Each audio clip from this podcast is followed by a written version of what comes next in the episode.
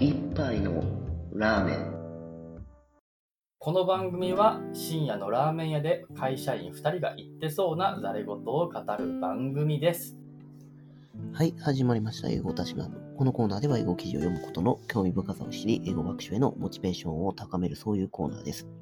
記事の URL や最後に紹介する単語、慣用句の情報も載せているので、興味ある方は見てみてください。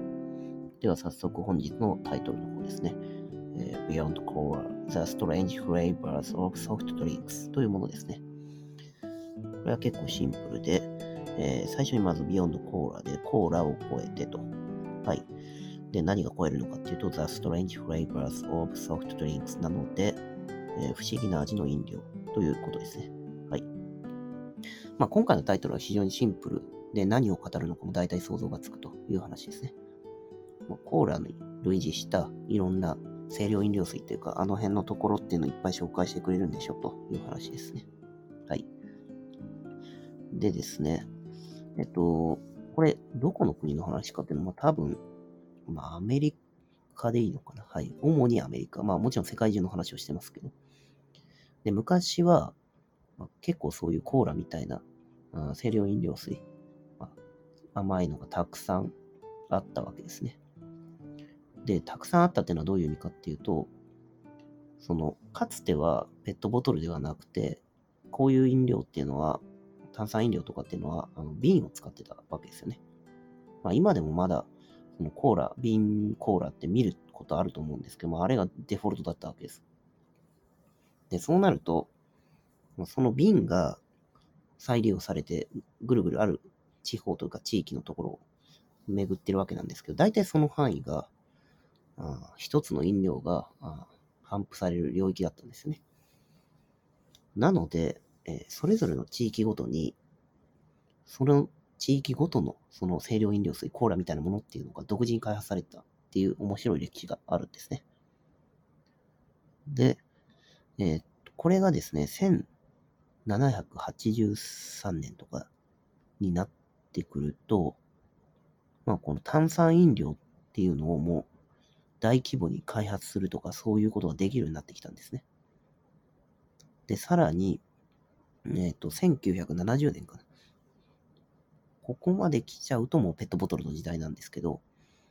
まあそういうその大量生産の波というか、まあ飲み物そのものを大量生産するとか、あとはその入れ物の方っていうのを大量生産するっていう時代があるんですけど、まあ、結構そういう、うん、怒涛のその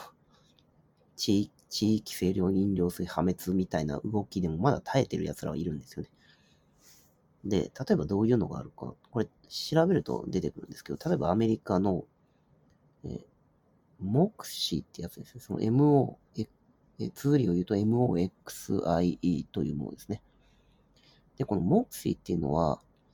今はコカ・コーラ参加、まあ最近になったらしいんですけど、もともとがその1876年からずっと変わらない味っていうのを提供し続けてる。まあ先ほどのその、地域でやってそうな感じのその、ご当地コーラというか、まあご当地ソーダというかそういうものなんですね。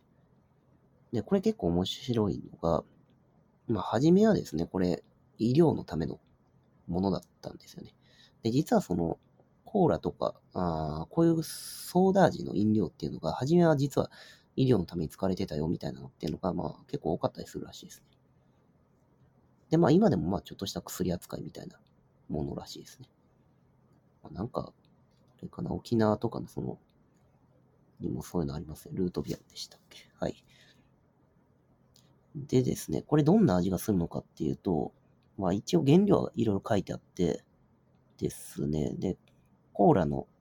えっと、木っていう、コラの木っていうなんかまんまのやつがあるんですけど、まあそれのルー、コーラルートだから、まあ多分根っこなのかな？はい。だから、それとか、あとはシナモンとか、バニラとか、えーブラックチェリーとか、リコリスとか、そういったのが入ってる味らしいですね。まあ、ただこれ、ちょっと今、言葉で言われてもなんかなかなかよくわかんないなっていう話なんですけど、まあ、なんか味的には炭酸入りの薬味と書かれてて、まああんまりいい味ではないのかなという印象はあります。はい。まあ、あと他にもですね、そのニュージーランドのその北の方の島のとこにある、フォックストンフィズっていう、これも飲料の名前なんですけど、フィズっていうのがその会社というかまあブランドの名前なのかな？はい。のフィズのそのトックストン、ォックストン、FOXTON っていう飲料らしいですね。で、これ1918年から続いてるやつらしくて、で、こっちは、まあさっきと若干原料が違ってて、まあ、もやっぱりその、コラの木の実を使ってるんですけど、まあコーラですからねと。で、あとはまあレモンとかラズベリーとかそういう感じですね。まあ、おそらくもうちょっとさっきの、その炭酸入りの薬味、ルートビアっぽい感じのとは違ってて、もうちょっとレレモンというか、はい。うんと、なんて言えばいいんですけど、その、コーラにより近いというか、普通のコカ・コーラに近いような味になってるんじゃないのかなとは思います。はい。で、こういう風な感じで、いくつか、はい、持ちこたえてる飲料、まあ、現在でもまだ作られてる、その過去の、えー、地地域清涼飲料水とか、まあそういうのあるんですけど、ご当地清涼飲料水。はい。もう一つちょっと理由があって、生き残れた理由というか、まあこれはコーラ全体の話なんですけど、まあ、かつてアメリカってアルコール禁止っていう時代があったんですよね。まあそのアルコールをみんなに飲ませると、みんなおかしくなっちゃうみたいなそういうこと。まあ今で言うところその麻薬扱いされてたわけですね。で、えー、コカ・コーラも、まあかつては、まあ、コカイン入ってたわけなんですけど、まあ1903年にもうコカインなくなって、で、コカインがもう入ってないんだけど、にもかかわらず、まあ、コカ・コーラってもうそれの2、3年後でも全然、えー、爆発的に売れてたらしいですね。で、まあ、それの理由っていうのがやっぱり、そのアルコールを禁止してるっていう時代背景があったわけですね。まあ、確かに今の時代、突然もう禁酒令を出されたら、同じような状況になりそうだっていうのは、なんとなくイメージはつきますよね。はい。で、え、っと、コーラって、まあこれなんか雑学というか、まあ当たり前っちゃ当たり前かそのコカ・コーラの中身って、じゃあかつてのものっていうのを今我々が飲んでるのかって言われると、まあ実際そうじゃなくて、結構中身の材料って、えー、コロコロ変えてるらしいですね。まあ、あんまりでも意識しないというか、ふんそうなんだぐらいにしか思わないっていうか、まあそもそもコカ・コーラのレシピが謎っていうのがありますからね。はい。まあだけども、その先ほどの生き残りコーラたちっていうのはそういうわけではなくて、えー、割と古典的な原材料を使って、えー、ずっとご当地コーラというかそういう風な感じで生きてますよという話なんですね。はい。でですね、えー、この記事そんな長くないんでもうすぐ終わりなんですけど、じゃあ、そのコーラの中でも、その結構おすすめのやつってありますっていう話があって、で、2つくらい記事の中で挙げられてるんですね。で、このうちの1個っていうのは日本で販売されてるやつで購入され、購入できるので、買いたい人は買ってみるといいと思います。はい。私はこの記事のでちょっとあまり買わないなとは思ったんですけど、まず1つ目はですね、えっと、これも多分アメリカのやつかな。えっと、ダブリンボトリングコーラっていうところが出してる、えー、クラシックコーラですね。で、これはですね、えっと、レモンとミントの味らしいですね。はい。で、もう一つがですね、まあ、これがさっき話そうとした日本のやつで、えっ、ー、とですね、明太コーラですね。で、なんでこんなものがピックアップされてるのか、ちょっとよくわかんないんですけど、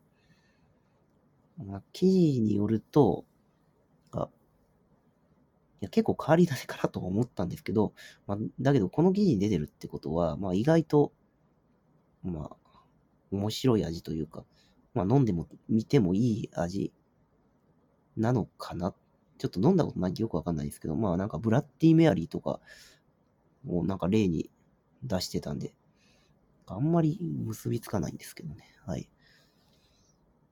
なので、もしその明太コーラ、ま、飲んでみたいっていう人がいたら、はい、これを機にネットで探してみて購入するといいと思います。あの、今日出した他のやつって、なんかパッと調べた感じすぐ手に入るのかなっていうのがちょっと微妙で分かってないんですけど、あれですね、そのモクシーとか、あとはそのフォックストンフィズとか、そういったやつ、あとはダブリンボトリングコーラのクラシックコーラか。まあだけど、明太コーラだけはまあさすがに日本のやつなので手に入るんで、はい。という感じですね。はい。まあ、私的にはそうですね。多分、このコーラの記事で言うと、最近だと結構、えー、っとですね、似たような話というか、そのクラス、クラフトコーラっていうのも多分最近流行ってると思うんですけど、まあその中でもなんかイオシコーラっていうのがあって、まあ結構私はそれが好きですねっていう話ですね。はい。まあこれらも多分、そのクラフトコーラに入れていいかなと思いますけどね。はい。っていう感じのコーラ飲みたくなる記事の紹介でしたと。はい。じゃあ最後、単語と慣用句の話ですと。まず一つ目、まあ、今回単語二つで、まず一つ目が、えー、 fish roe ってやつですね。えっ、と、 fish は fish でいいんですけど、で、 roe っていうのが ROE で、 roe、roe、roe と読むんですね。はい。で、これ意味としてはですね、 fish egg なんですよね。えー、卵ですね。はい。で、どこで使われてるのかっていうと、まあ、大体想像つくと思うんですけど、最後のその明太コーラのところで、えー、たらこのソーダっていうところで、明太子のソーダっていうところで出てきますね。はい。まあ、確かに明太子って、卵ってまあ、そういやそうだったな、みたいな感じですね。はい。2番目の単語が、えー、タイクーンってやつですね。で、これ何かっていうと、大物って意味ですね。はい。で、どこで出てくるのかっていうと、かつては、その、クラフトコーラというか、まあ、ご当地コーラみたいなものをたくさん作ってるとこがあって、で、その会社たちっていうの、大物たちっていうのが終焉を迎えたのだよと、みたいなところで出てきますね。はい。じゃあそんな感じですね。以上です。